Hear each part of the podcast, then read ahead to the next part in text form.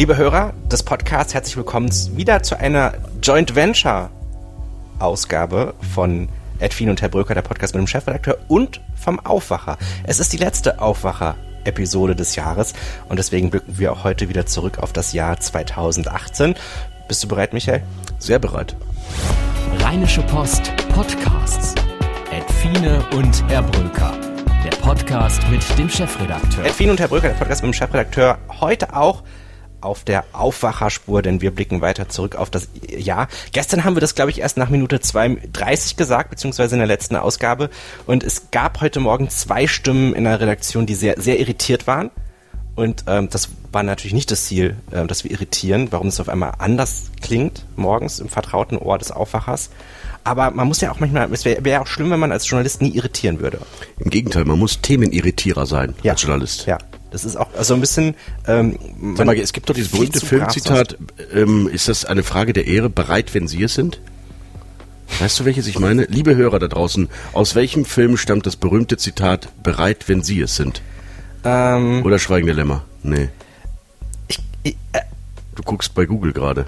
also es könnte es, es Schweigen der Lämmer oder ähm, Star Trek. Aber ich glaube, es kommt aus dem äh, Schweigen der Lämmer tatsächlich. Bereit, wenn Sie es sind. Dr. Lecters. genau, richtig. Das sagte er zu der Ja. äh, Jodie Foster. Ah, starkes Zitat. Bereit, toll. wenn Sie es sind, Herr Fiene. Ich freue mich, wie so das erste Jahr, das die Töne haben einfach das Jahr nochmal ganz anders. näher Töne des ja. Jahres. Also wir sind stehen geblieben Wie ähm, klingt das ja? beim Juli. Ich weiß nicht, was jetzt kommt, weil das schon viel zu lange her ist, dass wir das. Äh, das Kommt jetzt Juli oder. August? Jetzt kommt Juli. Okay, mein Geburtsmonat. Oh, Mensch, 35 geworden dieses Jahr, ne? so, 30, Mensch, Daniel, das ist echt gemein. einigen wir uns auf 33. 33 bin ich Alter geworden. eines guten Journalisten. Wahnsinn, So, 33. sollen wir mal reinhören? Ja, gerne. I think that the the probe is a disaster for our country. I think it's kept us apart.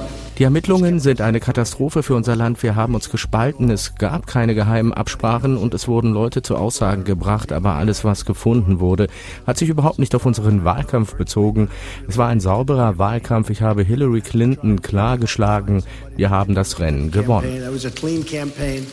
I beat Hillary Clinton easily, and frankly, uh, we beat her. And I'm not even saying from the standpoint we won that race. 16. Juli. Und zwar hat Trump ähm, ja Putin getroffen. Das ist der erste Gipfel zwischen dem Präsidenten Russlands und USA.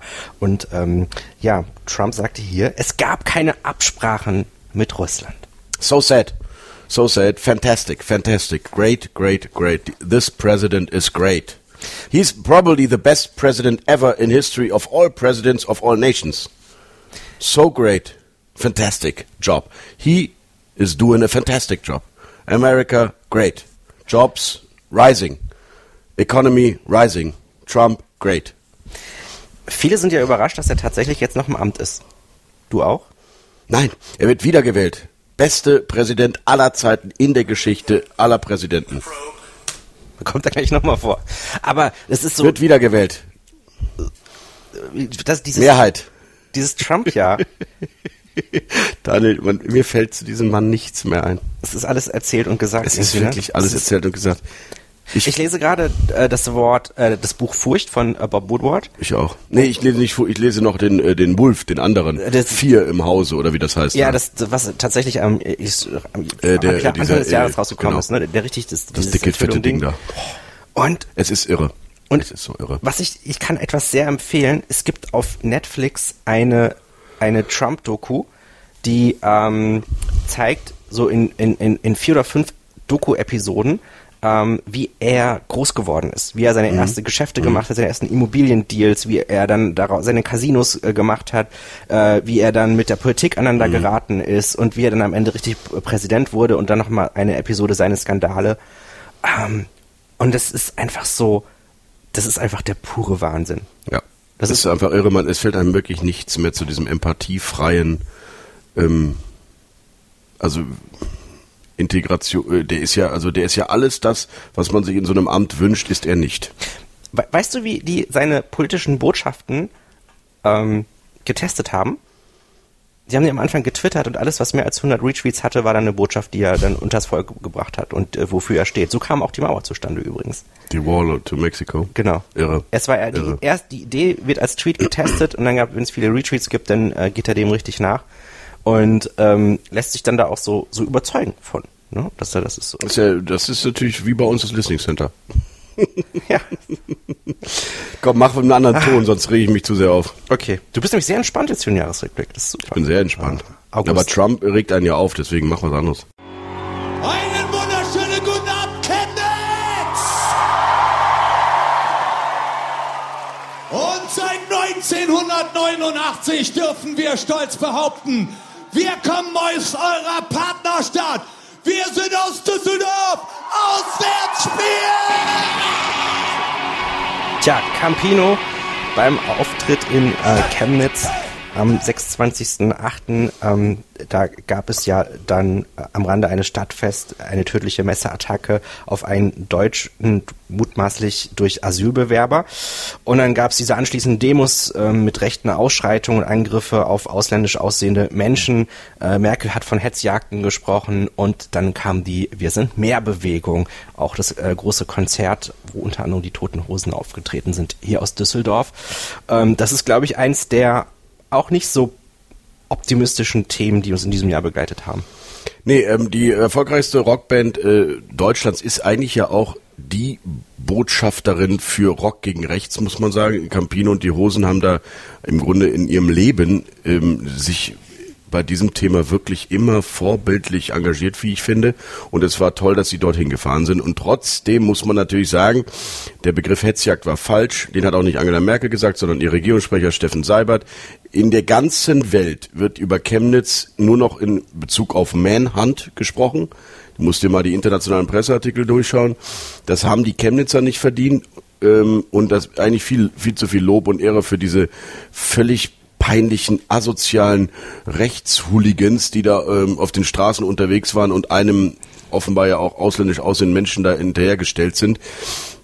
Also trotzdem war der Begriff scheiße, äh, war auch falsch. Ähm, haben auch alle anderen äh, so geschrieben, die irgendwie Ahnung hatten, nämlich zum Beispiel Journalisten, die vor Ort waren, aus äh, von der freien Presse im Chemnitz. Der Kollege ist jetzt zu Recht dafür ausgezeichnet worden, dass er einfach geschrieben hat, was da war und nicht, was man irgendwie meinte sagen zu müssen, wie Herr Seibert. Das tut mir echt leid für die Chemnitzer, weil die müssen mit diesem Stigma leben und trotzdem waren diese Aufmärsche so erschreckend, ähm, ja, dass es echt leider auch ein Bild des Jahres ist, was wirklich nicht schön ist, weil es natürlich auch um die Welt ging. Wie äh, dunkel gekleidete äh, Glatzen, ähm, auch mit schlimmen Parolen, ne, was die gerufen haben, waren ja, da waren ja schlimme Sachen bei. Dadurch durch Chemnitz laufen traurig, traurig, traurig. Und am Ende äh, der, der, der Urfall, der Kern des Ganzen, nämlich der äh, getötete, weiß nicht, Mann, glaube ich, war das, ne? Ja, über den redet auch kaum mal noch einer. Ähm, es ist es ist traurig, wie wie äh, von links und rechts ähm, äh, alles im Moment instrumentalisiert wird für eigene ideologische Zwecke. Es ist echt ein Drama. War kein schöner Tag, ja. Äh, aber, da, da würde mich auch mal interessieren, da haben wir, glaube ich, hier noch gar nicht im Podcast auch im Jahr gesprochen. Das passt ja so thematisch ein bisschen in die, in die Ecke. Das war gab es ja einen richtig, ich sag jetzt mal medialen Aufschrei. Ähm, aber bei einem anderen Thema, nämlich bei der Hannibal-Recherche der Taz, ähm, da ging es ja darum, dass ein rechtes Untergrundnetzwerk in Deutschland aufgebaut wird, an dem auch Soldaten, Reservisten, Beamte und auch Verfassungsschutzmitarbeiter beteiligt sind ähm, und dass es da kaum Wellen geschlagen hat. Äh, wo- wa- was glaubst du, woran, woran? Lag das? Dass die Berichterstattung von der Taz nicht übernommen wurde, oder was meinst du mit Wellen geschlagen? das ist also, das wir ist haben ja, es ja auch geschrieben. Also, Aber, äh, das- also ich meine, erstmal also- hatten wir die Recherche ja nicht selbst. Mhm. Also es, man muss ja dann immer mal sagen, ich kann ja jetzt nicht so groß machen, wenn ich selber gar nicht recherchiert habe.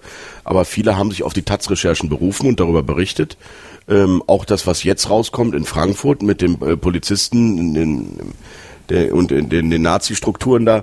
Also ich habe nicht das Gefühl, dass die deutschen Medien auf dem rechten Auge blind sind, um das mal äh, flapsig zu formulieren. Das Gefühl habe ich wirklich nicht. Ob äh, bei einigen Sicherheitsbehörden in diesem Land, Verfassungsschutzämtern, nicht einige Kolleginnen und Kollegen dabei sind, die auf dem rechten Auge blind sind, das würde ich nicht unterschreiben. Ja, ich glaube, dass das auch, das wird ein Thema sein, was wir das nächste Jahr mitnehmen. Ähm, Ja, auf- leider, mit- leider. Ja, auf jeden Fall. Was bleibt noch vom Sommer? Muss man auf jeden Fall äh, nochmal über den Rekordsommer sprechen, ja. Ja. Also äh, wir hatten da eine Durchschnittstemperatur von 19,3 Grad. Das sind drei äh, Grad wärmer als das langjährige Mittel, sagt der Deutsche Wetterdienst. Ähm, aber Spitzenreiter war immer noch 2003 mit 19,7 Grad. Das ist ein spürbarer Unterschied. 2003, der Jahrhundertsommer. Ja, aber es war schön. Also von mir aus, also ich bin ein Fan des Klimawandels. Ist- Also natürlich nicht wirklich, ne? Also mir tun die Eisbären leid, weil und die Pinguine das sind ja me- meine Lieblingstiere. Äh, Das ist nicht schön und trotzdem brauche ich keinen Winter. Ich mag das gerade, dass es so kalt ist. Ich nicht. Ich finde das toll. Das ist so ein richtig Glühweinwetter. Deswegen werde ich also auch frühestens, also oder spätestens mit 56 Jahren eigentlich mich nach Mallorca aufmachen. Da gibt's aber auch öfter Stürme in letzter Zeit. Ja, da war mal einmal an einer kleinen Ostküste mal einmal ein Sturm und schon denken alle, oh Gott. Äh, was auch noch im August Thema war, Schluss mit Sommer- und Winterzeit. Ja, da gab's ja dieses berüchtigte Online-Voting. Ähm, was sagst du zu dem Thema? Welches Online-Voting? Ähm, Thema Sommer- oder Winterzeit brauchen wir sie. Ach so, ach Gott, das europäische Online, ja. Ja, ich meine, es haben ja an, an, wohl äh, nicht so, also es haben viele mitgemacht, aber nicht so viele, dass man sagen könnte, es ist eine repräsentative EU-Umfrage. 4,6 Und trotzdem gibt es sehr, sehr, sehr viele Argumente dafür, die Sommer-Winterzeit abzuschaffen. Sehr, sehr, sehr, sehr viele Argumente. Und warum sollte man es nicht einfach machen? Ja. Mal bin- ehrlich, ja. es gibt ja auch ein paar Gegenargumente, ich weiß, und Kinder und Dunkelheit in die Schule schicken und so. Ich bin, Naja. ich, bin- ich bin ehrlich gesagt äh, total leidenschaftslos bei dem Thema. Was ich aber tatsächlich gut fände, ist, wenn grundsätzlich, egal jetzt in welcher Zeitzone, whatever, äh, Schule bei uns später startet. Ja, das würde. ist das Thema. Da bin ich das- so da- bei dir. ist, äh, 8 Uhr Schulbeginn ist eine Farce. Es Ja. ist wirklich Quatsch. Und alle Wissenschaftler sagen, dass, äh, dass das nicht gut für die Kinder ist, dass das unnötig ist. Die Verdichtung findet auch äh, ohnehin ja schon nachmittags statt. Ich bin voll bei dir. Wir müssen dringend nochmal auch journalistisch über das Thema späterer Schulbeginn nachdenken und äh, mit der Politik reden. Das ist ein gutes Thema. Hast du völlig recht. Sehr gut. Schade, dass wir das dann nicht mehr leben werden. Ne? Ich bin da 7.50 Uhr war meine erste Stunde, das war schon bitter. Deswegen kann man halt auch manchmal, muss man die auch manchmal einfach ausfallen lassen, die erste Stunde. Ich, ich möchte ehrlich gesagt nicht nochmal zur Schule. Ich habe das so durchgespielt. Ja. Ich bin so, ich bin, ich bin so froh, dass ich das heute nicht mehr muss. Nein, also ich sage mal mal so, die Schule hast du recht, aber das Studium, das Studium war Ja, schon Uni eine der Uni war super. vielleicht geilsten Zeiten aller Uni- Zeiten. Ah, das sei ja auch. Junge, Junge, hat man da auch manchmal einfach in den Tag hineingelebt. Man war aber allerdings auch ständig im, äh, im Dispo. Ich habe neulich wieder einen Kontoauszug gefunden ähm, von der Stadtsparkasse Köln, Hm. wo dann drauf steht äh, äh, Dr. Werner Bröker, das ist mein Vater, und dann Kontoausgleich. Kontoausgleich Sohn oder irgendwie sowas. Kontoausgleich Michael. Da musste der Mann mir leider etwas überweisen, weil ich wieder mal so tief im, im, im Saldo war. Ja, Ja. ja, ich kenne Schöne das. Zeiten irgendwie auch. War schön. Aber heute ist es dann ja auch so. Ähm, ich meine, heute ist das ja auch eher verschult das Ganze, ne? Also diese- ja, genau, deswegen, die Uni-Zeit, die wir erlebt haben, würde ja gar nicht wiederkommen. Also die haben ja Credit-Point-Systeme und von einem Stundenplan in den nächsten. Du hast völlig recht, Anwesenheitslisten. Es war, ist, die besten Tage waren die, wo man morgens nur vor der Vorlesung mal einmal ganz kurz zum Campusradio wollte, um nur mal eben schnell was abzuholen. Ähm, Und dann dort blieb. Und, und dann für den Rest des Tages dort blieb. Um, um dort, und, und abends dann mit, mit ein, so zwei, ging das bei zwei mir manchmal mit der. Cafeteria.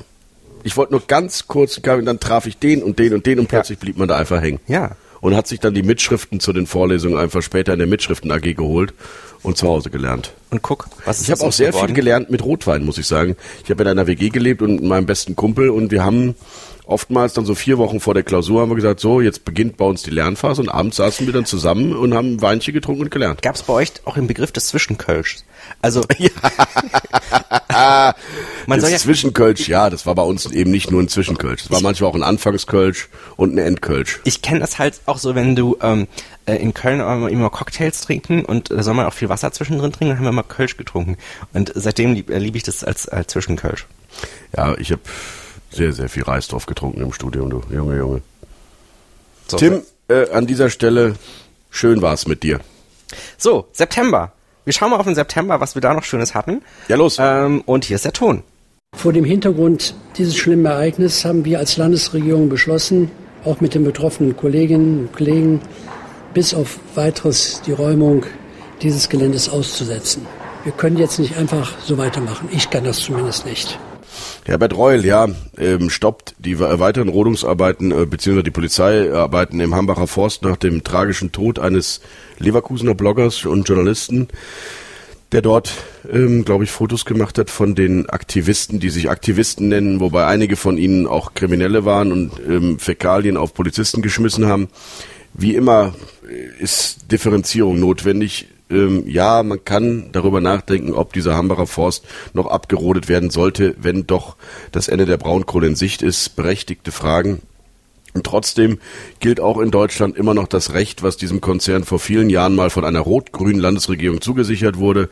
Und dies muss man dann leider auch durchsetzen. Dass die Grünen sich im wahrsten Sinne des Wortes in die Büsche schlagen oder auf den Baum hetzen lassen, in dem Fall, äh, zeigt, wie, wende, wie wendig man in der Politik doch sein kann.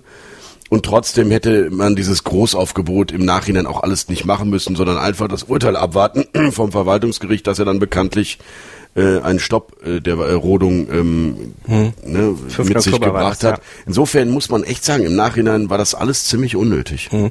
Äh, wie ist denn das aus Sicht des äh, Ministerpräsidenten oder der Landesregierung? Ist denen das Thema ein bisschen um die Ohren geflogen? Ja, sicherlich. Ähm, Laschet hat sich da als Hardliner präsentiert, ähm, hat sich mit den Grünen angelegt, hat Reul da machen lassen, seinen Innenminister, und ähm, auffahren lassen und als Durchsetzer des Rechts inszenieren. Aber die sind natürlich in der Art und Weise, vor allen Dingen in der Frühzeitigkeit, übers Ziel hinausgeschossen.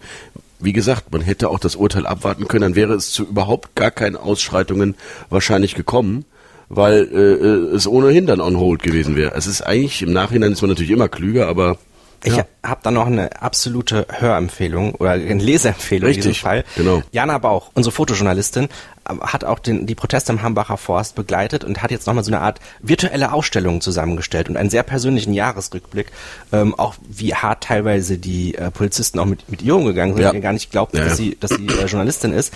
Ähm, und so und die, die Fotos wahnsinnig beeindruckend. Tolle Fotos kann, hat sie gemacht. Also wirklich, man äh, interaktiv.rponline.de hast du gesagt, ne?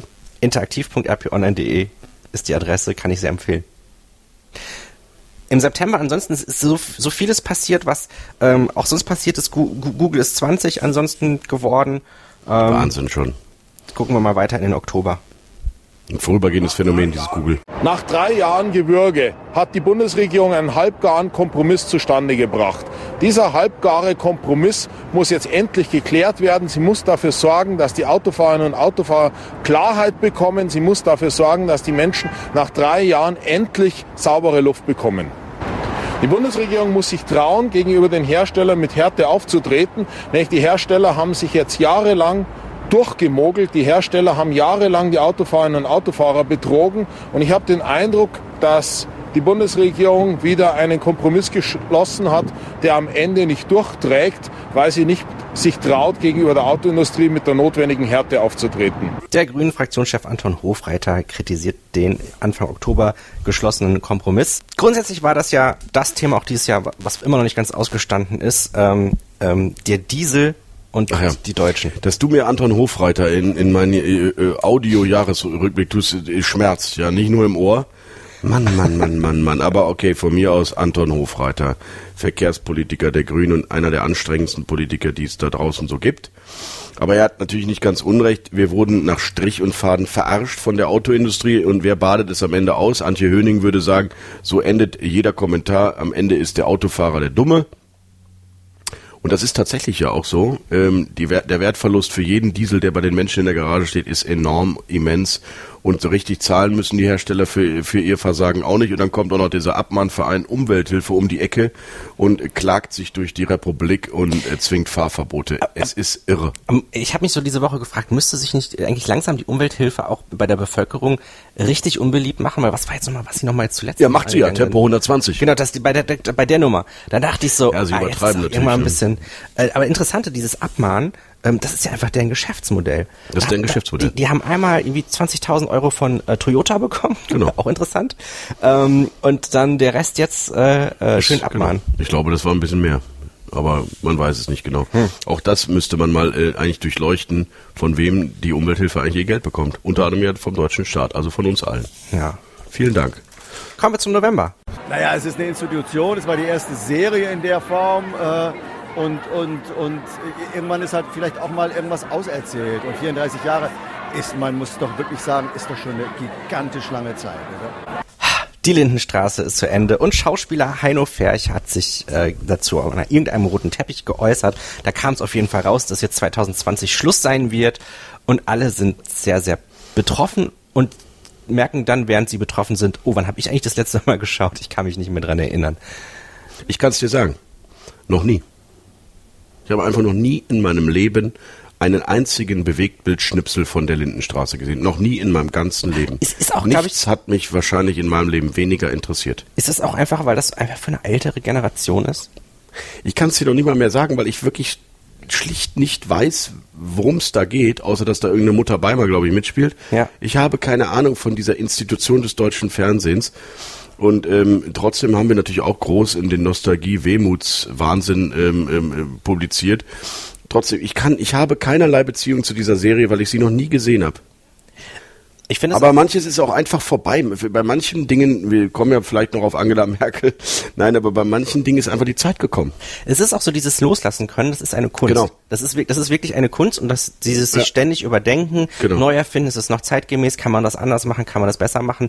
Und ähm, da hatten, hatten wir mit einer, ähm, hatte ich mal mit einer sehr, sehr klugen Weißautorin gesprochen, ähm, die äh, sich damit beschäftigt hat, ob nicht mittlerweile ähm, GZSZ ein viel besseres gesellschaftliches Spiegelbild ähm, der äh, deutschen Gesellschaft ist. Und dann haben wir uns auch darüber Gedanken gemacht, inwieweit es überhaupt dieses Bedürfnis gibt, dass Fernsehserien uns unser eigenes Land erklären. richtig. Und, und wo es Ja, da gerade die Tatort, Probleme ne? gibt. Und das ist, das ist, das, das fand ich, das hat mir großen Spaß gemacht, so ein bisschen. Ja, es ist ein interessantes. Thema.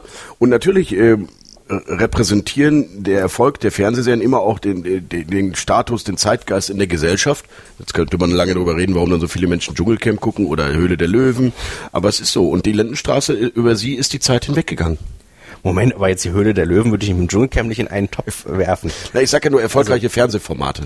Ja, also ich meine, so beim, beim, beim Dschungelcamp, äh, ich bin schon sehr gespannt, wie es äh, weit, weitergeht. Ist da nicht sogar auch ein Podcaster dabei? Also ich, da würde ich sagen, spätestens dann ist der Podcast-Hype vorbei.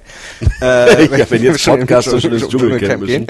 Oh, ähm, und äh, auf der anderen Seite, äh, Höhle der Löwen, das äh, war für mich in diesem Jahr die Staffel, war, das fand ich so toll, äh, wenn man einfach so dieser, dieser Gründergeist, der Mhm. da ist und einfach so diese, diese, diese, diese Mechanismen in der Erzählweise eines klassischen Dramas, wie die hier so auf modernster Weise präsentiert werden, das ist doch toll. Ich find's auch gut. Das ist doch so beste Unterhaltung. Das finde ich toll. Und ähm, hast du eigentlich Dogs of Berlin schon gesehen? Nein, noch nicht. Nein, nein, nein. Ich bin, äh, ist schon auf der Watchlist. Äh, Ist auf der ich war, Watchlist. ich war erschrocken, wie eigentlich äh, die, die Timeline das doof findet. Und ähm, ich, ich habe die erste Staffel durchgesehen. Mich würde wirklich interessieren, wie Okay. du es fandest. Es ist auf der Watchlist. Bitte unbedingt drei Folgen durchhalten. Gut. Watchlist. Nur so viel dazu. So. Äh, jetzt sind wir schon im. Wir sind im Dezember. Im letzten, in diesem Monat. Was schätzt du, wer jetzt kommt? Anna Great Cram Karen Bauer. Hältst du mich für so einfallslos? Warte, warte, warte, dann lass mich mal kurz überlegen. Ach komm, wir hören rein. Helene Fischer. Wir sind am Ende eines Bundesparteitages angelangt, der in jeder Hinsicht ein ganz außergewöhnlicher war. Ob er ein historischer im guten Sinne sein wird, das liegt jetzt vor allen Dingen an uns selbst.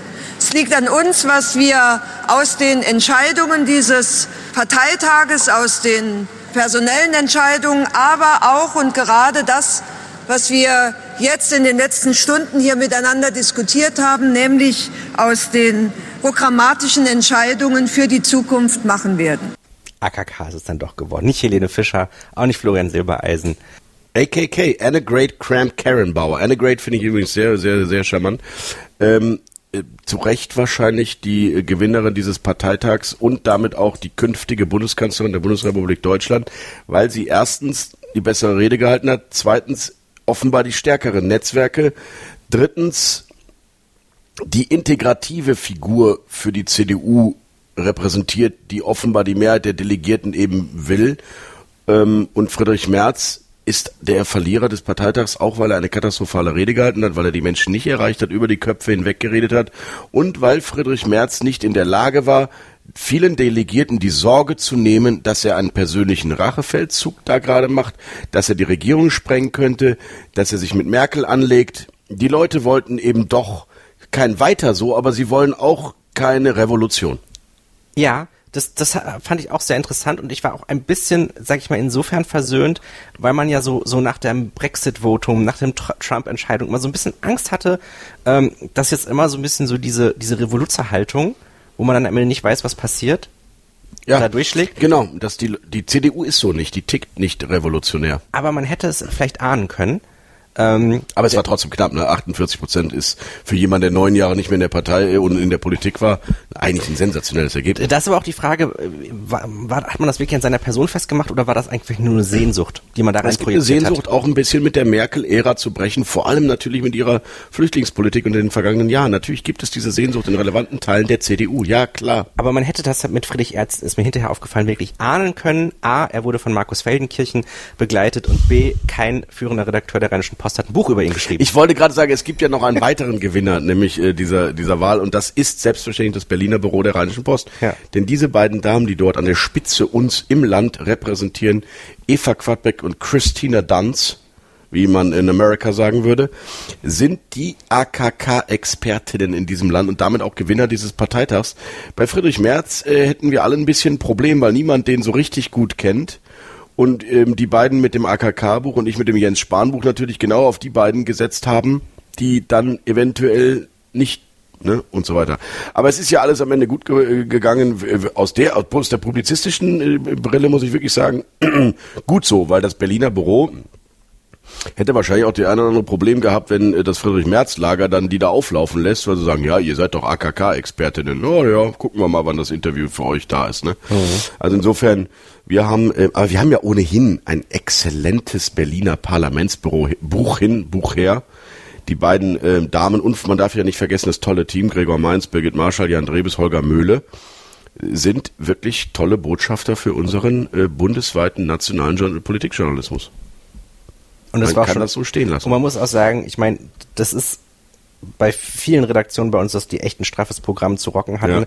Aber ich glaube, die Berliner, die letzten 18 Monate waren Ja, für die die, haben- schon besonders. Die, die ne? haben irgendwie das Gefühl, habe ich, dass die in den letzten zwei Jahren in einer Dauerlage äh, sich befinden. Mhm. Ist schon so, ja. Und trotzdem, ähm, wie gesagt, sind sie sehr präsent und die machen gute Geschichten, die können toll schreiben. Nö, wir haben einfach sehr viel Glück mit unserem Berliner Büro. Man könnte natürlich sagen, kluge Personalpolitik, aber vieles ist auch einfach Glück. Ah, wie schließt du denn jetzt persönlich mit dem Jahr ab? In Frieden. Mhm. Das ist schon mal wichtig. Äh, in Ruhe mit deiner Erkältung, wie immer, wenn wir podcasten, das weißt du. Aber du hast echt schon gut durchgehalten dieses Jahr ansonsten. Aber ich habe sie jetzt ja das wieder. war vor einem Jahr. Nee, ich bin sehr du weißt froh, dass es vorbei ist, äh, Daniel. Das ist wirklich eines der anstrengendsten und intensivsten Jahre gewesen. Ich muss auch mal daran erinnern, dass wir, ähm, dass wir einen Geschäftsführer verloren haben, äh, der ähm, mit 52 Jahren äh, an Herzversagen gestorben ist und was uns alle sehr traurig gemacht hat. Auch das ist in diesem Jahr passiert. Ähm, und wir hatten viele, viele intensive, auch herausfordernde Momente als Redaktion. Und irgendwie bin ich froh, dass es vorbei ist. Und äh, die Botschaft für das neue Jahr lautet ja bekanntlich mehr Freiraum für den Journalismus. Oder Wir müssen letzten- wieder Und was auf so einer persönlichen Ebene würde ich noch gerne ein, ein, ein, eine Besucherin, die letztens bei uns war, zitieren. Mehr Leben im Leben. Mehr Leben im Leben. Ich hab noch, noch, noch was, mehr Lächeln im Alltag. Wir müssen mehr, wir müssen wieder mehr lachen. Also noch mehr. Also ich meine, manchmal lachen wir uns ja kaputt abends beim STC. Es wird auch schwierig jetzt, wenn Stefan Weigel weg ist. Ähm, lachen, lachen wir dann weniger oder mehr? Da müssen wir nochmal drüber nachdenken, weil er ist ja auch ein Treiber des Witzes. Der geht jetzt in die Belletristik, ne? Oder wie Der das? geht in die Belletristik, der wird Chef von, ähm, von ähm, dem Spiegel und Chefredakteur Spiegel Online. Und er noch heißt der Nachrichtenchef, wahrscheinlich wird es künftig dann heißen Belletristikchef, Ja. ne, weil die erfinden wirklich schöne Geschichten, muss man sagen. Die Ja. erfinden dort sehr schöne Geschichten. Nein, ähm, Spaß beiseite. Der Mann hat jetzt ähm, als Chef dieser internen Ermittlungskommission wahrlich nicht die schönsten Monate vor sich. Wir wünschen Stefan Weigel auch an dieser Stelle, man muss das so sagen, einem geschätzten Kollegen und Freund der Redaktion alles, alles Gute. Nicht nur für ihn und für den Spiegel, sondern übrigens auch für die Branche. Das ist schon ein ganz schöner Schlag, diese Causa zum Jahresende, ne? Ja, deswegen lass uns nochmal mit einem positiven ähm, Thema rausgehen aus Okay. dem Podcast. Und das war, ja, mehr Leben im Leben, mehr Lachen im Newsroom, ähm, Mehr Fine für alle? Oh, oh. Hm. Mehr Lakritz für mich? ja, Weniger Alkohol für uns beide? ja, definitiv. Ja. Was, ist eigentlich mit unserem Sportprogramm von vor zwei Vergiss Jahren es. geworden? Zum Glück beginnt ja im Januar die Fitnessserie der Rheinischen Post, liebe Hörerinnen und Hörer. Ihr könnt euch freuen. Oh, da mache ich mit. Leibesertüchtigung? Leibesertüchtigungen Ah, das ist nicht gut. von und mit der Rheinischen Post. Und ich muss vielleicht doch nochmal mit Uwe Felten über ein persönliches Programm reden. Ja. War schön mit dir, Daniel. Danke auch für dein Engagement in diesem Jahr. Nächstes Jahr haben wir sehr viele innovative digitale Formate vor, wo wir an dieser Stelle noch nicht drüber reden dürfen. Du bleibst uns erhalten als Leiter der redaktionellen Digitalstrategie. Ich als mich drauf. Chief Audience Engagement Officer, Chief Innovation Head of Creativity, Social Media, Audience Development, Strategy, whatever. Und auch einfach als Daniel Fiene. Das ist auch schön. Und ich freue mich, wenn wir wieder ganz viel podcasten, weil das macht natürlich große Freude. Ähm, und äh, liebe Hörer, jetzt nicht wundern, dass in den nächsten zwei Wochen relativ wenig bei uns in den Podcast-Feeds äh, passiert. Denn im Aufwacher melden wir uns ab dem 7. Januar wieder. Und dann am Freitag drauf ähm, werden wir dann ähm, auch wieder den ersten ähm, Edfine und Herr Bröker Podcast haben. Falls ihr das ein oder andere Format noch nicht kanntet, guckt auf podcast.rp-online.de. Da könnt ihr dann in der Zwischenzeit auch ganz viele andere Episoden nochmal nachhören. Wie zum Beispiel unser Gespräch mit Sascha Lobo, äh, mit Miriam Meckel, Jan Böhmermann war in diesem Jahr, kann man da alles nochmal nachhören. Also das war ja echt äh, sehr cool. Hat mir Spaß gemacht. Dann würde ich sagen, ab nach 2019, tschö mit Öl, sagen Fine und Brüll. Mehr bei uns im Netz www.rp-online.de